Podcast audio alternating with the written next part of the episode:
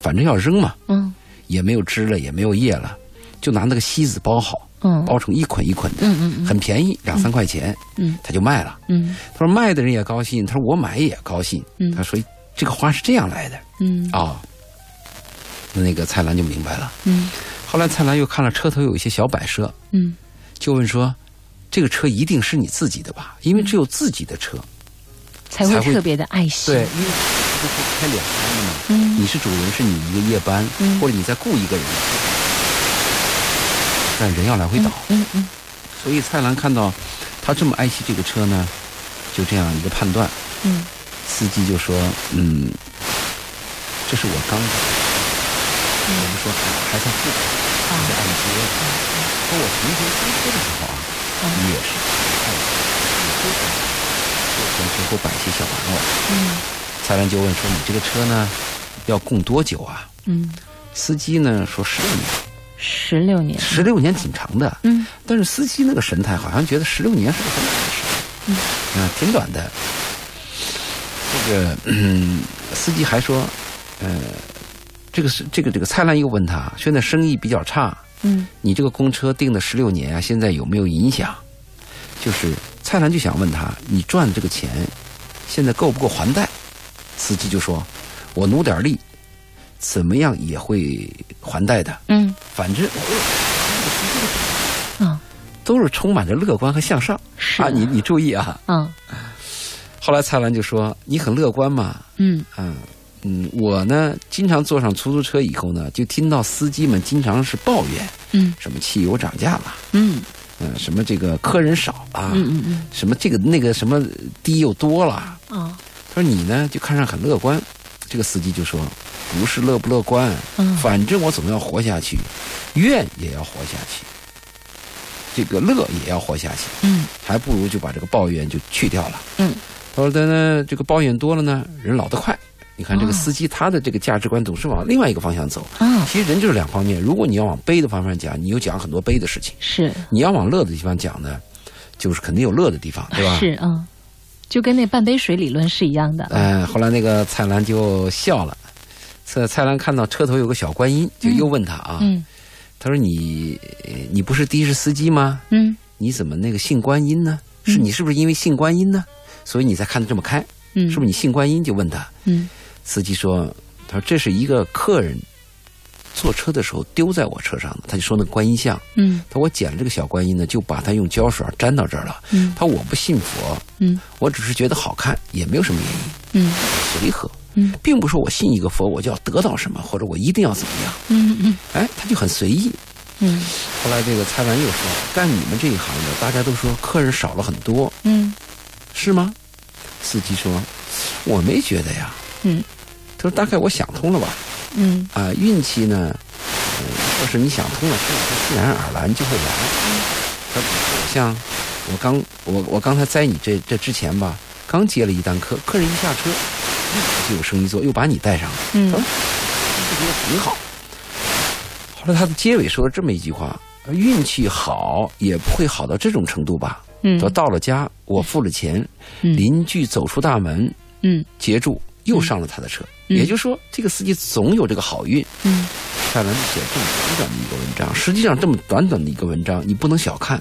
嗯你假设，嗯是我们都是这个出租司机，嗯我们每天碰到的什么叫什么那个基本的费用啊，二三百，嗯还有现在这个塞车呀，嗯还有天气热呀，嗯，好多问题，嗯我估计啊，我都会抱怨，连你都会内心没那么强大。我会抱怨。嗯我到我去北京啊，就喜欢跟那个出租司司机啊聊天儿。嗯，啊，那也就是砍神哈。砍神，一个上海，一个是北京。北京的出租车司机会主动跟你聊天儿，嗯但他也不会特别主动，他不会侵犯你，他会看你。他还有一个呢，就是上海，上海的这个嗯客人呢，嗯上海的出租司机比较规范，嗯他也会跟你主动搭讪。嗯有一次我跟一个出租司机聊天啊，他其实他的生活挺艰辛的，嗯但是我跟他聊啊，我从他脸上看着都是笑。嗯他说啊，呃，他经常被他老婆打，啊，我说你，这还跟你说我呢，看了那个体型，我说你老婆是不是特别强壮？嗯，没有啊，很娇小，没有，那怎么能打你呢？是不是你特别爱你老婆？舍不打得？是疼啊，我说你是不是骂是爱，对，我说你是不是下不了手，嗯甘愿挨打？嗯也不是，我特恨我老婆，我老婆特别、特暴躁，每次工作完了把我钱全部收掉。嗯嗯，稍微我回家如果再不勤快点儿，就会骂我。嗯她说她为什么每次挨打呢？因为她不敢还手，因为她家住她小舅子，就她老婆弟弟叫啥？叫小舅子吗？小舅子，对，她小舅子什么他妈都住在一个院儿里。嗯，她曾经第一次还手，她小舅子什么，她老婆全家来就把她暴揍一顿。哇，从那以后，嗯。她就不敢还 手。生活在一个什么样的家庭当中啊？哎其实一般说经历家暴都是女人呢，其实这段她给我诉苦，但是我看她的神态倒是很开心。是吗？她我说乐呵呵的跟对你，讲啊。后来我说：“那你后来过得怎么样呢嗯？”她后来我就迫不得已离婚了嘛。哦我说：“那你离婚以后，你总得有一个人呐，你不愿意再结婚吗？”我说：“你看你才这个四十多岁。嗯”她说：“你知道吗？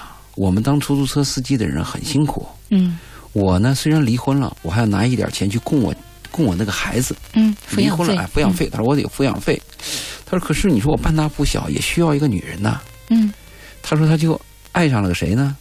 爱上了一个洗头洗头老板，就那个女的就开了个洗头店、嗯哦，理她每理发店理发店。他每次就说我要找你给我洗头，我宁愿多出点钱。嗯他喜欢那个，嗯他喜欢那个女老板，那女老板很年轻。他说那个女老板也带一个孩子，也是离婚的。啊他说我呢，每次啊，我就按五十年代的方法追她。我说五十年代什么哎五十年代是什么方法呀？我就问什么方法？对，他说我不发手机微信，啊、我不发短信，嗯我也不打电话，写信吗？写信。哇，他每次他给我洗完头，我就给他写封信我就给他留一封信。他哦说那个信写的很长。我说那你他给你回的信回的好吗？他每次他都不回。 你你看啊，就是生活确实是很艰辛，有的时候呢哎很无奈，而且他想去改变，他改变不了。那么这个时候怎么办呢？被那个大石头压的呀，他从那个小缝里夹缝吸当点中生阳存光，吸点阳光、雨水，同样都有，然后从那里长出一个小绿芽来。夹缝当中生存是我们每个人呢要要学会的一种生存方式和一个信念。嗯呃，我记得在十年前看过中央电视台的一次采访，嗯采访我们国家一个著名的教授，嗯这个教授他的主要研究课题嗯，就是大熊猫。大熊猫，嗯对，嗯他讲，他带着研究生在山里边陪着大熊猫生活，嗯如何艰辛，如何这个缺衣、缺粮、嗯缺水。但是他们这么多年的研究成果是一步一步怎么样进步的。嗯他这里边分析大熊猫的时候，他讲了一个非常重要的一个说法。嗯他说大熊猫，他说他们研究大熊猫的那个吃那个竹子，嗯和大熊猫的粪便，嗯他们得出一个结论，嗯，就大熊猫的肠胃不适合吃竹子。嗯哼哼，这不你看颠覆了我们？对，我们以为大熊猫爱吃竹子，嗯他说大熊猫实际上它的肠胃消化道嗯对竹子的消化能力是差的。嗯他说为什么它只能吃竹子呢？嗯他讲了个理论，他说大熊猫啊，它退化，嗯退化到一定程度，它的速度，和它的那个捕捉能食物能力都下降。嗯嗯它不得不吃竹子，所以他就得出个什么结论呢？嗯很多生物生存下来是在夹缝当中生存下来的，嗯，不是最佳状态，而是能存活下去，是没有办法了，没有办法。退而求其次的选择对，，所以你刚才讲那个小芽，我就想起来这一段。是不是？嗯，很多人呢，每天都要面对各种各样的问题和各种各样的压力。有些人呢，喜欢逃避，嗯，比如说借酒浇愁啊。但是对我们后面知道有三个字，愁更愁，对，对吧？那天呢，我看了那个李亚鹏，但是他那个婚后首度出现在那个中央一台的一个开讲了那个栏目，撒贝宁主持的，他在里面进行演讲，是给青年学子来公开进行公开演讲的这么一个节目，我很我很推崇大家去看。他当时就说：“他说逃避永远都不是解决问题的方法逃，不了只有面对。”嗯他就讲到他那个天然天然基金基金会对那个天使基金，他说刚开始他做那个事儿的时候啊，他记得有一次在飞机上，他就装了一个信封，上面写了一封信，就是说感谢您对天然呃嫣然天使基金的一个支持。然后呢，我们将会怎么怎么样？这是一个什么什么样的项目？这是他手写的一封信，然后再打印出来，每个信封他就递给每一个坐飞机的人。对，后来当时在有一个人面前，那个人把他摔在地上，就把他扔在地上，没有理他不。耻，嗯不对，理，就整你想他又是李亚鹏啊，对人家没把他当回事儿啊，就把他的东西扔在地上，整个飞机上空气都凝固了，大家都看着他怎么办？看看他怎么办。李亚如鹏，果是我啊，嗯，我会微笑着把它捡起来，咦，你跟他一样哎，再拿回来，因为那是我珍惜的东西。是你可以不喜欢，我珍惜。没错，李亚鹏就把那个东西捡起来，自己走了，对，也没有说别的。嗯，还有三个月以后吧，突然之间有接到一笔捐款，上面没有留名字，但是写了三个字儿：“对不对不起，嗯，对然后一想，这个人是谁呢？后来他想到了飞机上的这个乘客，嗯，所以他当时就说，其实有些东西只要你真心实意的去做，他说，其实这个乘客，呃，当时他问了台下的学子一个问题，说你们觉得是这件事情当中谁比较比较的宽容呢？嗯，你你比较宽容，因为你没有去跟对方发生任何争执，而且对方是是是有错的那一方。他说错了，真正强大的是那一个先生，嗯一个人懂得去自省，懂得去反省自己的行为，并且能够勇敢的说出对不起，战胜自己，嗯，这是一件非常不容易的事情。后来他就说，那我们每个人都应该具备这种能力，也不应该丧失这样的一个行为。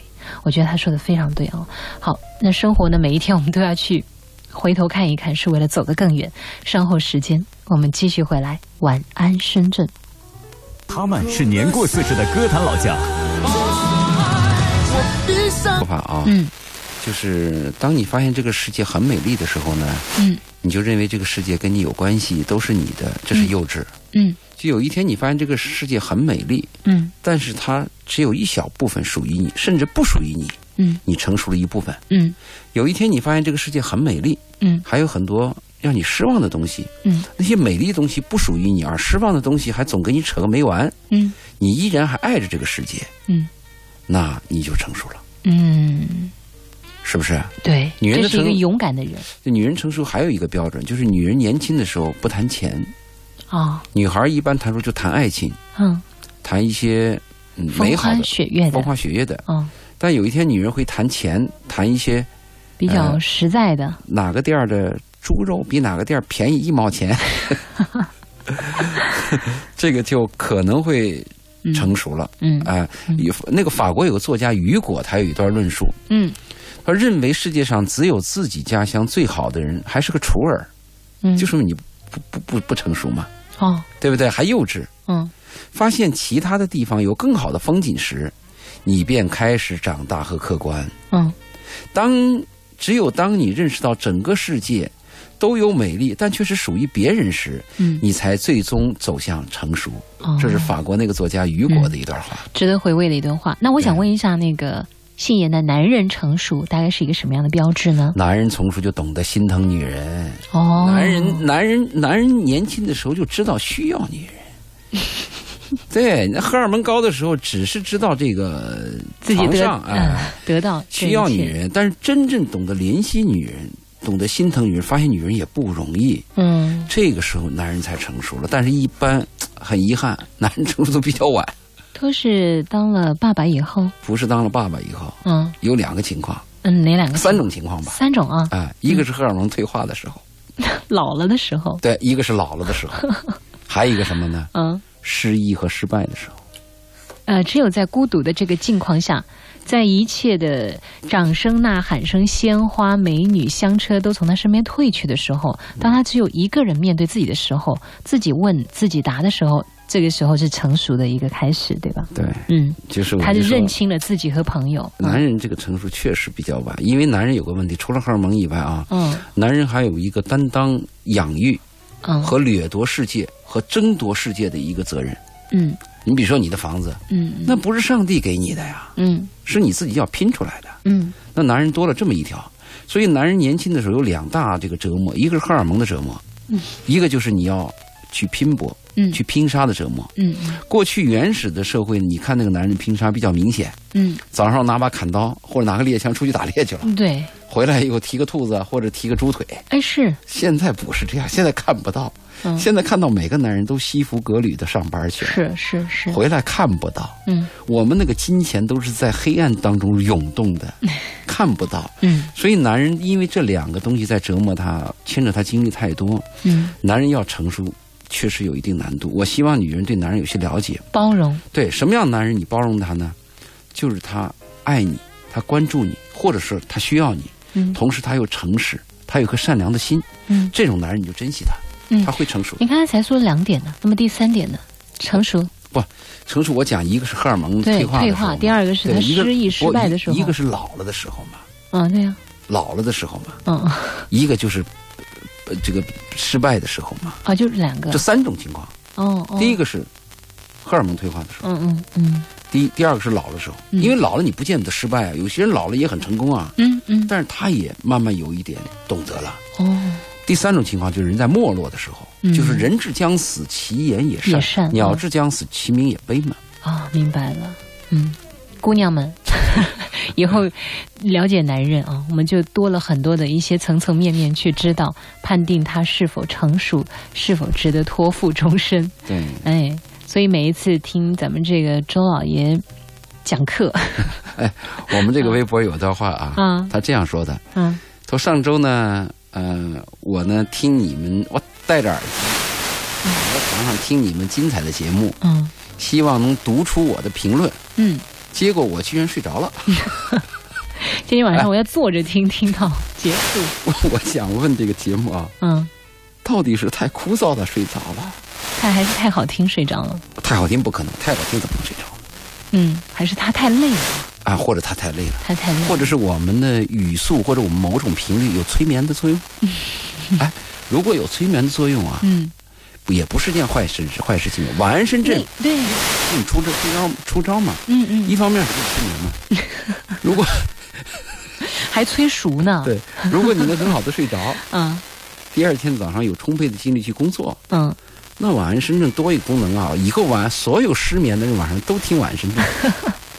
其实我觉得呀，如果你在嗯一，他们说了，这就说明我们这个节目给人一种很强烈的安全感。当然，我们开车的朋友一定不能够马上睡着啊，啊，对，因为我是这么我是这么来断定的：如果你在一个人的身边，你能够安然入睡，就说明这个人他让你特别的信任。哦，明白。也就是说对不，对我们的声音让你安然。虽然我不在你的床旁 边，但我的声音在陪陪陪你在床啊、是上啊，。同时还有一种就空中是，三陪， 就是说这个说话，他说的让他听着很很舒服，然后他很放松。啊，对不对？也行他。不紧张了，然后他脑子开始那些杂念我们开始消失了。我们总结一下嘛，我们的节目从十点半开始嘛，嗯嗯十二点结束嘛。嗯我们在十一点三十的时候嗯开始讲那个让你睡着的 话，对吧？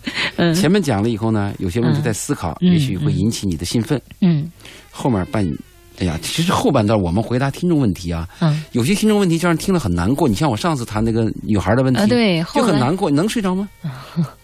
所以我们待会儿我们再聊的这个话题，您可以在微博上、在微信上提出你们。她是这样子的啊，嗯她比较痛苦，嗯她发现她丈夫背着她刷信用卡，嗯刷了一万五千多块钱，嗯这是她第一次给我发来的私信。嗯，上上次好像有有说过这个事情。不，嗯哦没说，哦上次要说没说。嗯这个几天以后又发了第二条私信，嗯她说使使这个使她更震惊的是，嗯，发了那个刷刷了不是一一万多，是八万多。八万多嗯嗯嗯，啊，八万多，对，知道这个吧？嗯我们上次结束时候我跟你说这问题，我们在嗯电节目里没有谈，结束以后、呃谈了吗？有聊了一下这个问题。聊了一下问题，嗯嗯嗯嗯、但我的印象是，我说这次要回答他，嗯，但是他的问题什么你还记得吗？嗯，对，嗯，我节们目只是完聊我了一问下他。嗯对，他的问题是，她怀孕三个半月，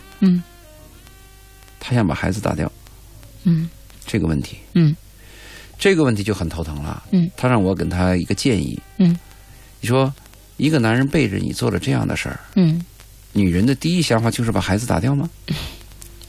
打掉这个三个月、三个半月的孩子就可以解决问题吗？嗯，打掉以后会产生什么结果呢？嗯因为我跟他的建议是要保留这个孩子，嗯，我知道您是在这一块儿，您都是坚生决命支持，生对命对生对，命尊重生命，生命嗯嗯那如果说你要同意把这个孩子要是要做引产的话，嗯引假设把他引产了，嗯会是什么结果？我们要分析一下。嗯很多女人是这样，碰到这个男人很恶心，就分开他，嗯分开他把孩子也打掉。嗯他的目的是什么呢？是为了重新开始嘛？嗯是不是？嗯，我从今又可以重新找一个丈夫，重新成立一个家庭，重新生一个孩子，嗯所谓从头再来。但是这个从头再来，我一直是打打问号。问好，嗯人生可以从头再来吗？如果人生可以重新誊写，我们有很多生活的确，嗯，可以会变得更美好。可惜的是，人生不可能重新誊写。人生如果可以重来，这是真的是一个伪命题、啊。如果人生重来，只有一个条件，嗯你可以从三十岁变到三岁。如果这个问题解决 了，我们都可以重新重来。这是我们给自己设设立的一些非常美好的愿景，比如说什么穿越呀、你看小说里面这个穿越为什么大受欢迎呢？就是因为它把我们不能实现的东西搬上了屏幕，把它实现了。为什么当年的这个《大话西游之月光宝盒》《大圣娶亲》能够受到大家的喜欢呢？因为这里面又实现了我们自己实现不了的东西，那就是就着一个月光宝盒，OK，把我带回到当时的那个场景，我要做一个另外的决断，也许结局就不是这样子了。但是后来很多人其实针对这个问题讲过，其实如果再把我带回到当年那个情景上，我可能还是会做那样的一个决定。这个女人呢，年龄是三十岁，嗯我们假设她可以可以重新开始生活。嗯一个三十岁的女人，从孩子引产嗯到离婚，嗯到全部结束以后，嗯你再找一个男人的可能性，在什么年龄段？嗯也就是说，可能会长期一段时间嗯，没有找不到合适的女人啊，合适的男合人。适嗯的男人。对，我在有一次做做做给一个给一个三十三十到四十岁女人做交流的时候，嗯我提出一个理论，我说如果你们要离婚，就做好不再结婚的准备。嗯当时有人批驳我嗯说我这个说话太悲观，嗯小瞧他们。嗯好，现在四五年过去了，嗯今年我又去见了这帮人，嗯，结果怎么样？果然还是单身。对是呀、吧还是一帮子吗？嗯我不敢再说话了，嗯，我再说话他们说我更差，因为你击中要害了嘛，我就避开这个话题不谈了。嗯嗯嗯所以你是不是考虑你长久没有合适的男人？嗯嗯嗯再一个啊，我们还犯一个错误，嗯我们认为这个男人 pass 了以后再找一个男人，嗯，你以为男人都有很大差别吗？男人我啊是有差，人和人之间不是有很大是差有别差吗？别，但是你还要记住一句话：嗯天下乌鸦一般黑，一个更比一个黑。啊，您这样会让很多的女孩子真的，您这样也哎会我们让很先多从男男孩子，先从弊端去想嘛，嗯嗯嗯你会不会出狼窝入虎口啊？嗯，有没这种可能性？你要考虑啊。嗯嗯另外，你现在三十岁，嗯你把孩子打掉，又跟这男人离婚，嗯你第二次结婚，假设你还能结婚的话，啊，会不会很晚？嗯还有一个数据统计，嗯二婚的离婚率，现在一婚的离婚率到百分之三十九嘛，嗯二婚的离婚率在百分之五十以上嘛，嗯三婚就更别提了嘛。也就是说，你对这个再婚的这个信心和把握有多大？嗯好，如果晚婚或者是不婚，二婚有离婚，嗯接着又没有合适的男人，你从三十岁折腾到三十五岁以后，你要做好一个准备，嗯也许终身就没没孩子了。嗯，这是周老爷一直在跟所有的女性，嗯、不怀管了年孕纪多大，怀了孩子的女性，都对，都都很坚持的，就是，呃，你可以不要婚姻，你可以不要爱情，你可以不要丈夫，要有但是自己你的一定要孩子有自己的孩子对。这是一个新生命的延续，这是一个希望的存在，这是你最大的精神寄托。可能因为我到目前为止还没有到这个阶段啊，你还不不知道呢。对， 这这这个这个，我一再跟女人讲，女人一生当中有两件大事儿很重要，第一是结婚，第二是生孩子。嗯结婚靠谱吗？结婚越来越动荡了。我们结婚结到什么时候啊？你都难以保证这个婚姻是持续下去的。嗯所以结婚既然是不靠谱了，那什么靠谱？第二个问题，生孩子。嗯哼这个孩子是靠谱的。嗯啊，这个女人跟这个男人生孩子未必是这个男人的，但肯定是你自 己的，这肯定的，你心里有数啊。所以我就说，这个孩子我一再强调啊，嗯嗯嗯，就你这个他在听我的节目，因为我今天说我一定要第一个谈他的问题，嗯那我就告诉你，嗯，如果你现在引产，你一定要做好终身再也没有孩子的准备，嗯，再也不可能结婚的准备。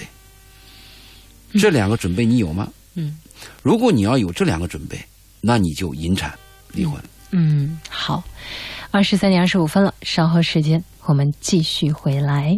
出行提前五分钟，FM 就是刚才给他讲了，如果引产会产生的结果，嗯那我们翻过来讲另外一个结果。嗯，如果听了我的建议，把这个孩子留住了，嗯，会是个什么结果？嗯第一个就是你要有做好单亲妈妈的准备，嗯因为这个男人你要跟他离婚吗？嗯如果当然不离婚最好啊。嗯如果你把这孩子保留了，又跟这个男人离婚了，嗯那你就要做单亲妈妈。嗯，单亲妈妈会面临很多问题。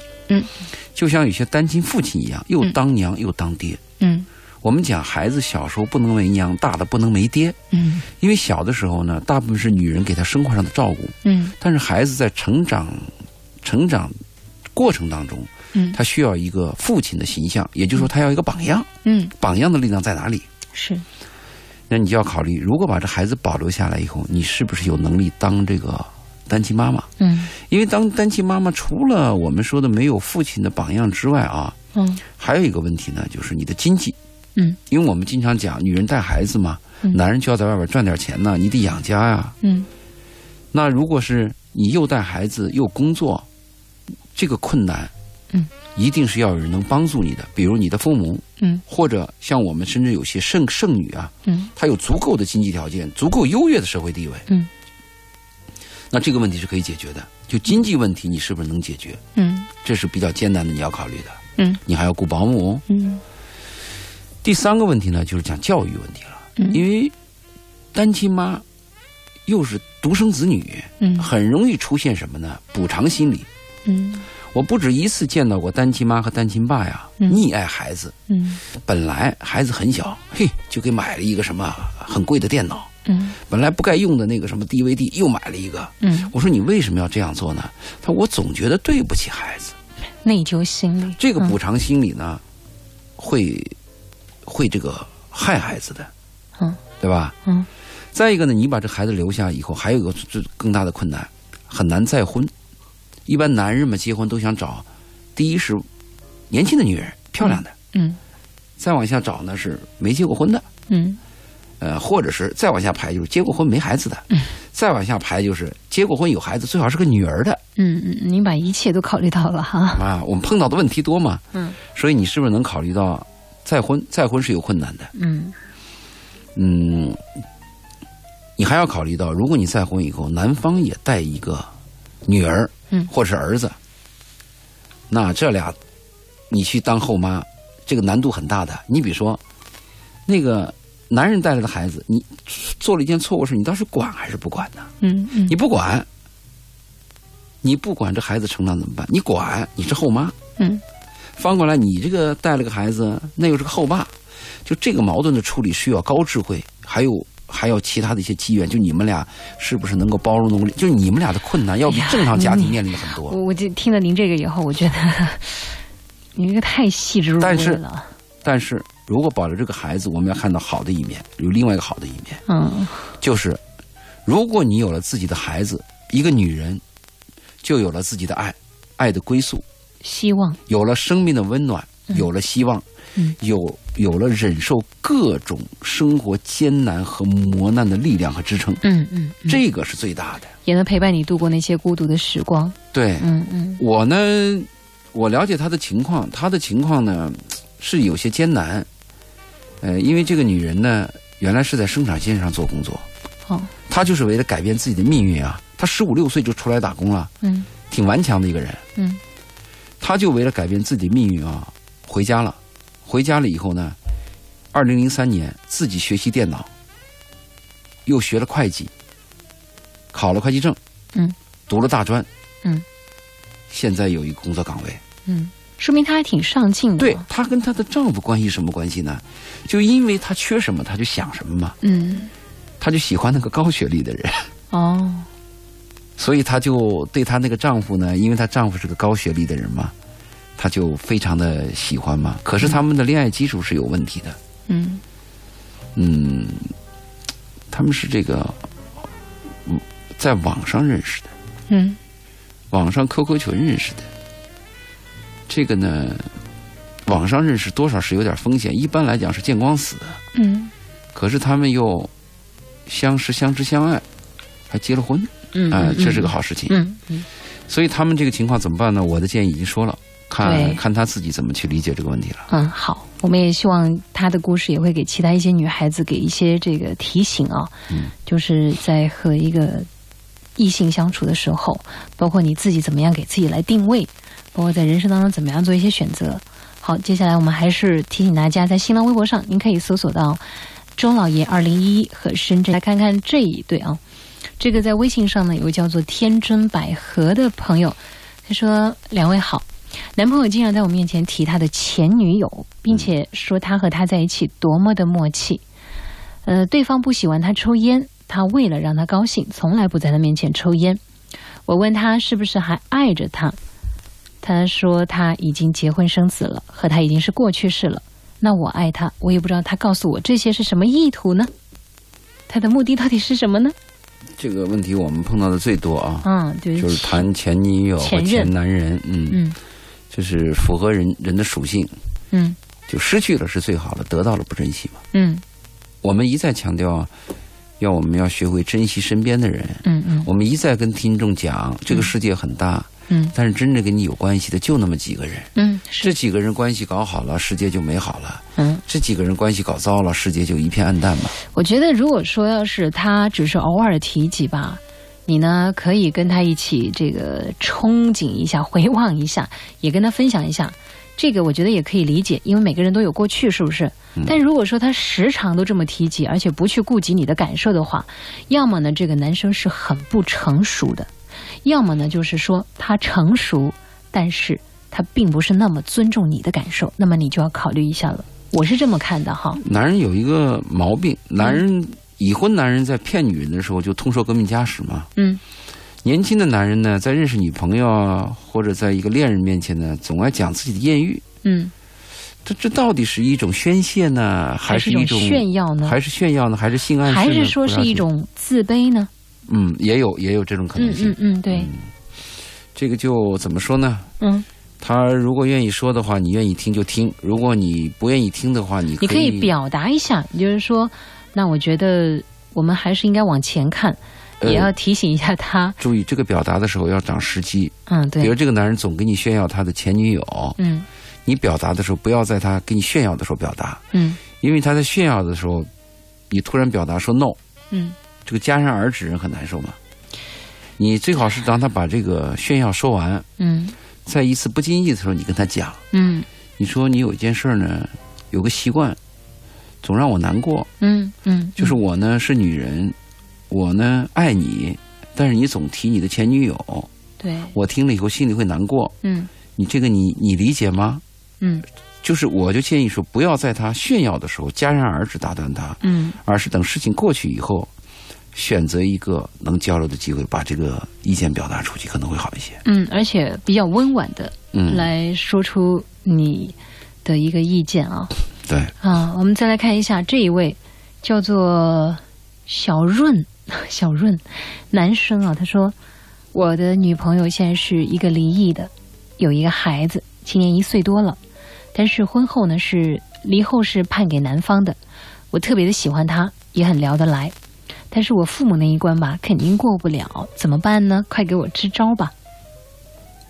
这是东方的价值观，就结婚必须要听父母的。嗯哼，你跟你老婆过一辈子，又不是你父母跟你老婆过一辈子，所以你们俩的契合度是非常重要的。嗯从理论之来讲，如果你在这个大千世界啊，嗯芸芸众生之中找到一个一个你喜欢的人，而且他又喜欢你，是太特别难了嗯难，，特别太难了，真的很难的。不要因为他有过孩子，或者有过说婚他有史过婚史，嗯，就完全否定了这个机缘，或者是断绝了这层这关个机系和缘你们对之间的缘但分。是你一定要确认，嗯你确实跟他很默契，因为我们有时候默契是在初期，嗯，初期是害怕伤害对方，对方也怕表现失去出特别你。好的一面啊。对，如果你能确实认定这一点的话，嗯，那如果按西方的价值观，嗯就是婚姻事是咱俩的事儿，对，父母的意见我们可以听，我们可以尊重父母，嗯我们可以说服父母。嗯如果实在说服不了，我们有自己决定的权利。嗯。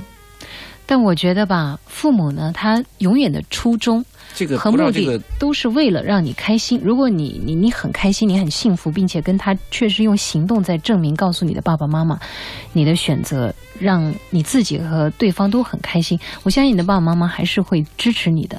这个是我理这么认为对你嗯这么认为，这是个理论值。嗯我为什么说理论值呢？你说、你要用实际行动证明你的婚姻是幸福的，是美满的，你爸爸妈妈就会理解啊。嗯这是一个理论值。嗯如果能证明，当然最好。但我的实际值是什么呢？嗯所有的婚姻都有麻烦，你很难证明你的婚姻就是幸福的。嗯你只能证明我婚姻在这一个月是幸福的，嗯在下一个月幸福的。但是所有的婚姻，如果我们看完，呃，《激情燃烧的岁月》，我们看一下中国式离婚，嗯我们再看一下《好想好想谈恋爱》，我们再看一下历史名著《安娜卡列尼娜》，你都看看《战争与和平》，你都看一看。你看完的结果是，所有的婚姻都是艰难的。所以我们说，用这个去跟父母证明是很难的。嗯，那就看自己的心态改变了，就跟你。开始说到蔡澜先生遇到那个出租车司机一样的，因为我他每天都有艰辛啊。他父母嗯是这样，他父母现在反对他的婚姻呢，是传统观念嘛？嗯你找了一个离过婚嗯又生了孩子的女人，嗯这怎么行？嗯，这不是不符合常理嘛。违反我们家家规吗？是，就觉得咱们家也是啊，你你你这个身家也是清清白白，你怎么能这样呢？他们家反对的这一点啊，嗯嗯我是很清楚的。但是我不清楚的是什么呢？嗯就这个女人，什么东西赢了你？嗯嗯，就你作为一个男人，嗯，你着迷于这个女人什么？他吸你引认你的哎，是对什对么，对，嗯你看中的女人什么？就什么东西在这个女人身上让你不离不弃？嗯，如果这个男孩啊给我发。如果给只你是美貌的话，我也觉得你就要思量了。如果我是美貌或者一个成熟女子给她展示的一个女性的安慰，嗯我担心。嗯，呃，我也反我而还也替那个女人担心我，还特别担心给你发私信的这个男孩年龄。他没年有龄他段没有透露他对的对年龄，对，我担心他年轻，嗯我担心他二十三岁、二十四五岁一时冲动，嗯我担心这个。如果这个男人是比较成熟的，嗯他讲到这个女人的价值观，讲到跟这个女人的信仰，讲到跟这个女人的生活习惯，也就是说，他抛去了客观的外在的东西，他讲的是内在的东西，非常契合，嗯。那倒是支持一下。好，同时呢，在这里跟大家抱歉的说一下，觉得今天晚上这个微信啊，好像有一点点不给力啊。那这就发个微微博。嗯微信平台上好像是有这，他说我爱上了一个男人，开始对他挺排斥的，他对我呢挺有耐心，关怀备至，我竟然不知不觉当中爱上了他。最近我们买了房子，可是不知道是不是还贷的压力，他现在说话越来越不耐烦，我感觉他变了，他不爱我了。啊，对，嗯，那我觉得那呢，个言外之意就是他得到我了，嗯，对，意思就是他得到我了，就对我没耐心可是了。他不是说一起买了房子吗？那也就是说，这个男生不是说抱着跟你玩一玩的态度，而是真心实意要跟你过生活。那么，为什么他会变得越来越不耐烦呢？这个有没有想过自己身上的原因呢？啊我对我就发现很多人真的在发问题的时候，从来没想过是不是我做错了什么地方。这这句话很少有人贴进来。你说的这个对，就是要看看自己是不是有什么问题。对呀、因为你一开始永远都在享受他的追逐，永远都在享受他对你的关谦让怀备至。嗯，那你呢？你在他身上有没有付出过温柔和体贴呢？有没有给过一些包容和理解呢？就是从女朋友变成妻子啊，对，她的她的这个实质已经发生角了色变，化，嗯嗯角色也发生了变化。但是如果你作为她原来女朋友，一直沿用你原来的一部分角色，嗯比如这个男的让着你、嗯嗯哄着你、嗯劝着你，嗯如果这个角色你认为很舒服，一直想保留的话，嗯，可能会带来麻烦。嗯你从女朋友变成妻子以后，你要承担妻子的角角色了，嗯嗯嗯家里的事儿，嗯，对这个男人关心的事儿，对，你的智慧、容忍度嗯啊、调剂能力，啊对，还有就是说这种关怀备至啊，这种追逐啊，这种一直就整天把你捧在手心，像公主一样对待，这个请问一下周老爷，男人大概这个热度能够维持多久呀？这个热度维持多久？嗯，呃，如果说不可能永远的。这个如果肯定就从外表和性的角度来讲，嗯它维持的时间是短暂的。多长呢？大概是那看这个男人的情况，如果这个男人身身边美女如云，条件优越，嗯那可能维持就一个礼拜。啊、这么快啊？对啊，如果这个男人身边没女人，一辈子就你一个人，跟敲钟人一样，爱上爱爱上那 个也塞尼亚，嗯嗯，那就是一辈子。它跟客观条件有关系您。这走的太极端了，要么就是一个礼拜，要么就是一辈子，有没有中间的一个平均值啊？平均或者说是平均值不就是半年平均不值就理论上讲，那个爱情的荷尔蒙激素就是一年到两年嘛，哦，有人是这新样鲜说的感就会嘛啊褪去了。如果我们从长期讲那个老话来讲，七年之痒嘛，嗯嗯夫妻关系七年之痒就是对你的肉体开始厌倦嘛，嗯嗯，讲了十四年之痒就是讲到你们价值观的彻底的对立和彻底的无法忍受嘛，哦，明白了。啊，好，那刚才呢也是针对大家的这些问题给出了一个回答哈。嗯啊，同时呢，我们再来看一下这边还有朋友讲到一些问题，您那边有吗？有有信息？我这边就对我刚才那个评论有两条嘛，嗯啊，第一个是女人评论的关于这个女人生不生孩子的问题嘛，嗯她说孩子有了，完整的家没了，嗯这种状况会苦了孩子，嗯生孩子容易，养孩子难。嗯养育一个人责任太大了，特别是养育人格健全的人，他这个说的很对啊。嗯你养一个人格健全的人是很难的，既然没准备好，就不要害了孩子，这是这个女人的见解嘛？哦这个见解有道理啊，嗯嗯对吧？你如果有没有养育，如果确实你做单亲妈，你没有养育能力，你不能养成一个一养一个健全的孩子，他活在这个世上也受苦。那我同意这个女人的意见，嗯嗯但这里边还有那个天赐予，嗯天赐予是另外一个对立意见。嗯他说：“言下之意，你说的是晚咔嚓不如早咔 嚓。”我同意周老爷的观点，尊重生命，留下孩子，因为我觉得随缘比较好，既来之则安之。嗯任何生命里总是有得有失的，嗯，没有谁的生命是完美的，这是我的观点，这这是他的观点。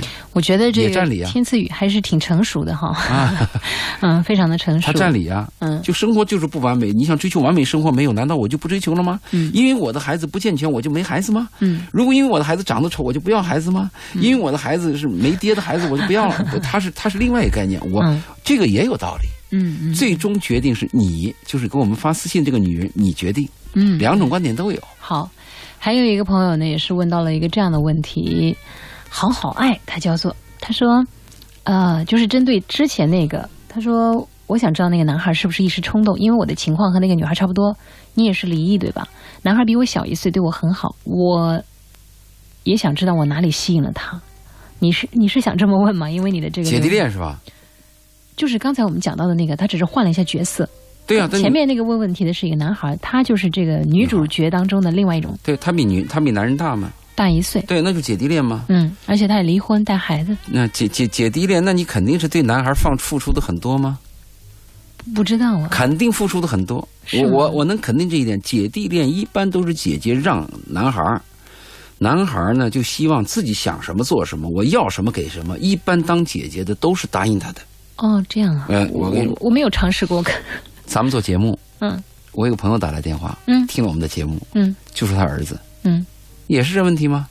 嗯二十多岁，二十四五岁一个男孩从英国留学回来的，嗯嗯，现在和一个三十多岁女人在一起，三十几啊，三十，三比他十是大五岁还好了比，他大三五十岁嗯，他问我该怎么办，我说你想怎么办？他说想让他们分开。我说那你没这个权利，恋爱是自由权。我说你只有一种权利，嗯结婚的时候不给钱。 你只有这个权利吗？嗯你没有，你做父母的没有权利限制你的儿子跟谁谈恋爱或者跟谁结婚，嗯但是你有权利什么呢？嗯不给钱嘛，那是你的权利嘛。嗯那最后我就问，什么东西吸引呢？这里边就讲了我这个问题了。嗯，那个男孩就说，前面爱的是几个都是年纪比他小的，任性，不懂事儿。嗯那嗯这个就懂事儿嘛，他没想到的问题，女方先想到了嘛，嗯很温暖，很关怀嘛。嗯，所以说啊，有时候男人的爱真实用，实用，真实用，嗯，男人的爱真实用，真实用，很实用。你说我们讲的爱有时候抽象吧，哦其实很实用啊。我你看，我想要顿饭，啊女人给我送来了，嗯、我这个脾气不好，呃，这个女人会谦让着我，等等。这个女有时候爱真是很实用。我们说那个爱是很实用的，哦，而这个实用的爱啊，打动人。明白了。嗯，好，然那后因为然后这个就让我出主意怎么办？啊嗯我说两种主义，嗯，一种馊主义，嗯嗯馊主义就是什么呢？你同意你儿子跟他来往，嗯但是你说结婚要晚，嗯，因为时间一长，俩人就可能会吹了。但是那个女人可就倒霉了，年龄大这有点对女性不太公不好平。哎吧，？再一个比较好的主意呢，就是什么呢？早日结婚，早日生孩子。嗯，一旦有问题，女人有所得，男人也没有失去什么。哦，两个建议，真是良医呀、 好了，那今天呢，因为时间的关系，我们就只能聊到这儿了。亲爱的朋友，如果有什么样的一些问题，周老爷是会非常热心的来进行回复的。您，而且大家好像习惯性的就是发私信啊，新浪微博上搜索“周老爷二零一一”，